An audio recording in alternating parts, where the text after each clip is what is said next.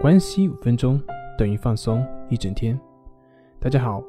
我是心理咨询师杨辉，欢迎关注我们的微信公众账号“松塑心灵心理康复中心”。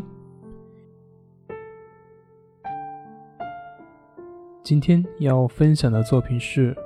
辞职治疗可能会使病情加重，警惕消极的抑郁症。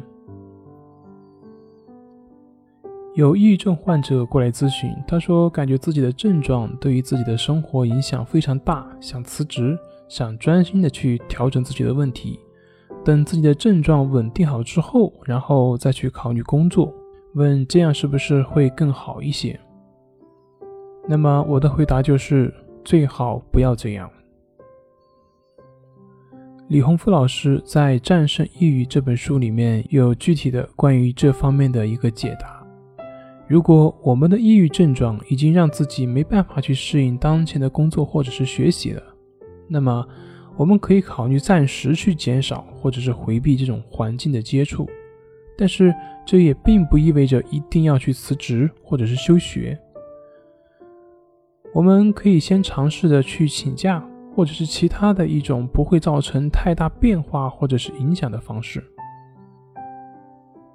除非我们正在进行的治疗是需要长期住院，或者是长期封闭式的学习等等的这样的形式，除此以外，那么在我们看来没有必要一定要辞职或者是休学。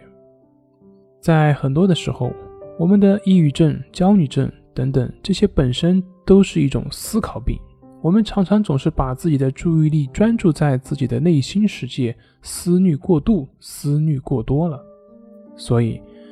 如果让我们真的去完全的休息下去，而不去接触外部的世界，那么这反倒会让自己有更多的时间去关注自己的内心，让自己有更多的时间去跟这些症状去纠缠，那么这反倒并不利于自己的康复。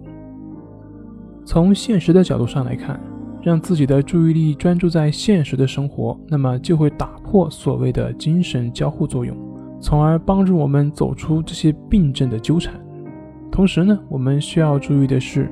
让自己的注意力去专注到现实的生活，并不是说这样就能够消除症状。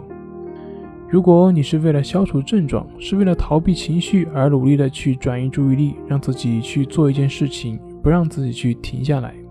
那么这个时候并不能够使你感到轻松。相反的，在你停下来的片刻，它只会让你感觉到更累，感觉到更加的难受。那么，关于抑郁症患者应该怎么样才能摆脱这些症状的束缚呢？怎么样才能够做到真正的顺其自然呢？大家可以去参考练习关系法。关于关系法的内容呢？关于关系法的内容，在《战胜抑郁》这本书中的第三章有详细的讲解，以及练习过程中常见的问题的解答。好了，今天就分享到这里，咱们下回再见。